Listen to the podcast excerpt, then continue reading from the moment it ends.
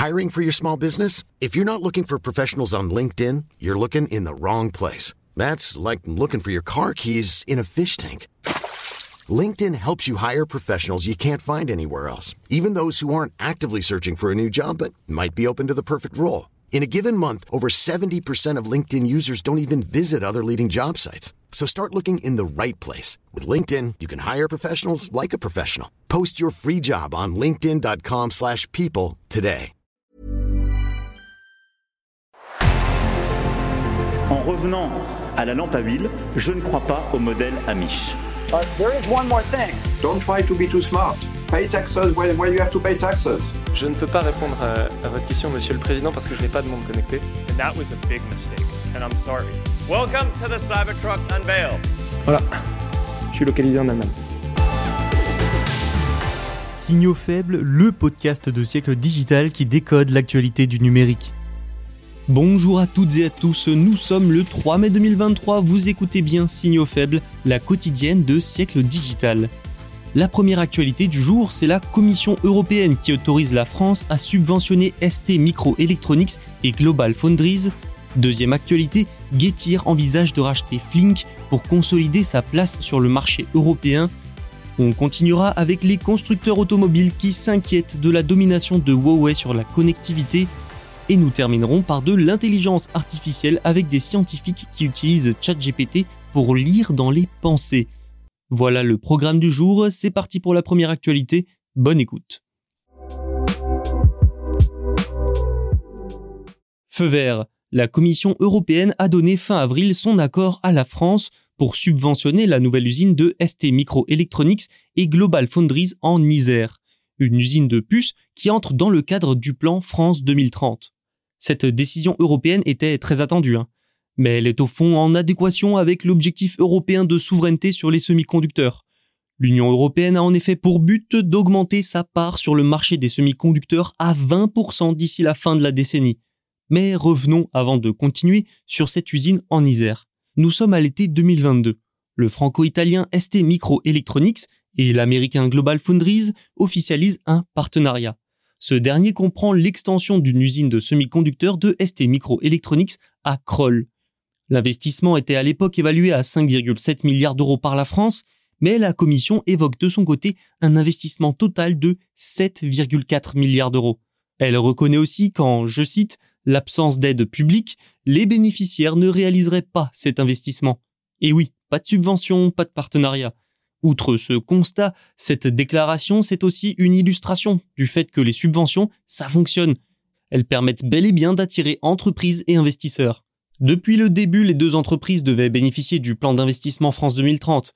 Elles vont donc capter une part importante des plus de 5 milliards d'euros destinés au secteur électronique.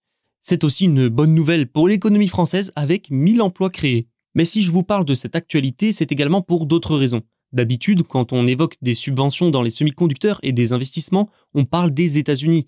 En Europe, c'est plutôt l'Allemagne qui est évoquée avec Intel. Ici, c'est en France, ce qui montre que les lieux d'investissement sur le vieux continent peuvent se diversifier. Ensuite, ça permet d'aborder la question des subventions des États membres aux entreprises. Une question souvent taboue et pour le moins épineuse. Hein. Avant, la politique était plutôt défavorable aux incitations. Mais ça change progressivement. Il faut dire que dans le secteur des semi-conducteurs, la pénurie a fait prendre conscience aux Européens de leur dépendance à d'autres pays. Un Chips Act européen est d'ailleurs en pleine négociation. Notons que les deux entreprises se sont engagées à privilégier le marché européen en cas de nouvelles pénuries. Les semi-conducteurs produits par les deux entreprises sont destinés au secteur automobile, à l'industrie spatiale ou encore à la 5G, la 6G et la défense. La fabrique doit tourner au maximum de ses capacités d'ici à 2027, un bon pas en avant pour plus d'indépendance européenne. Va-t-on assister à la naissance d'un mastodonte de la livraison de nourriture et de courses? L'entreprise de livraison Getir est en tout cas en pourparlers avec son concurrent Flink pour un possible rachat. Une information pas vraiment surprenante dans un secteur en difficulté qui voit les opérations de ce genre se multiplier depuis un an. Vous le savez maintenant, de nombreuses applications de livraison de nourriture et de courses sont nées pendant la pandémie, la demande a explosé et depuis, eh bien, c'est rentré dans les habitudes de bon nombre de consommateurs. Mais depuis le Covid et ses confinements, la demande a inévitablement, inexorablement baissé. Aujourd'hui, il y a donc moins de commandes, mais aussi une consolidation importante du marché en Europe. Le secteur devient mature sur le vieux continent. Il y a eu le rachat de Gorillaz par Getir pour en témoigner, mais ce n'est pas tout. L'entreprise a aussi acquis Wheezy au Royaume-Uni et Block en Espagne. Citons également la société américaine GoPuff qui a racheté les startups britanniques Dija et Fancy en 2021. De son côté, Flink a acquis la française Cajou. Maintenant, vous l'avez entendu, Getir a dans son viseur Flink, selon les informations du Financial Times, et cette opération pourrait être facilitée par un élément. Le fonds souverain d'Abu Dhabi, Mubadala Investment Company, il détient une participation dans chacune des sociétés. Fondé en 2020, Flink est surtout l'un des derniers groupes indépendants de livraison de produits alimentaires. La firme allemande, déficitaire, cherche toujours à lever 100 millions de dollars pour atteindre une évaluation d'un milliard de dollars. À la mi-2022, la startup était évaluée à environ 5 milliards. Pour sa part, Getir est rapidement devenue la plus grande entreprise de commerce rapide d'Europe après son acquisition de Gorillaz. L'entreprise turque est aujourd'hui présente dans une cinquantaine de villes dans plusieurs pays européens, le Royaume-Uni, l'Allemagne et la France ou encore l'Italie et l'Espagne pour ne citer que. Avec un rachat de Flink, Getir deviendrait le géant incontesté du secteur. Retenons que tout cela, c'est finalement un signe surtout de maturité du marché. Huawei ferait-il peur aux constructeurs automobiles? En tout cas, de plus en plus s'inquiètent de la domination des géants chinois dans les brevets sur la connectivité. Les véhicules sont de plus en plus connectés, à Internet notamment. Il faut donc plus de composants, de systèmes et de fonctionnalités de connectivité. C'est une véritable bataille qui s'est engagée sur ce sujet pour être le premier à proposer de nouvelles choses. Sauf que cette bataille, eh bien, elle passe notamment par le dépôt de brevets. Et que les Chinois ont de l'avance les géants chinois ont déposé une avalanche de brevets sur la connectivité selon le Financial Times, et je parle ici de la connectivité de manière générale, hein, des voitures au smartphone. Rappelons aussi que tout ce qui se connecte à Internet doit obtenir une licence de brevet essentiel standard auprès des créateurs de technologies. Bref, les brevets, c'est un enjeu central. Les entreprises chinoises étaient à l'origine de 65% des dépôts de brevets l'année dernière, selon Clarivate. En 2019, c'était 37%. Le commissaire européen Thierry Breton a, lui, noté que depuis 2014, la part de ces brevets détenus dans le monde par les entreprises européennes est passée par contre de 22 à 15%. Le commissaire qui a présenté de nouvelles propositions de la Commission européenne pour accroître la transparence et réduire les litiges sur ce marché des brevets. Tout cela fait notamment suite à plusieurs litiges, dont un procès entre Nokia et Mercedes-Benz. Le groupe de télécommunications a poursuivi le constructeur automobile pour contrefaçon de brevets. L'affaire a bien été réglée il y a deux ans, mais ça a marqué. L'intérêt croissant de la Chine pour les brevets a fini par susciter en tout cas des inquiétudes dans l'industrie automobile, qui dépend déjà beaucoup de l'empire du milieu pour une grande partie de sa chaîne d'approvisionnement. Dans le viseur des constructeurs se trouve notamment Huawei. Très visée par les sanctions américaines, mise sur liste noire, l'entreprise a déposé des milliers de demandes de brevets en 2020 et 2021. Il faut dire que les brevets, c'est une bonne source de revenus, surtout quand on est blacklisté à l'international. Résultat, les entreprises chinoises sont dans une position de plus en plus dominante pour tout ce qui concerne la connectivité des voitures.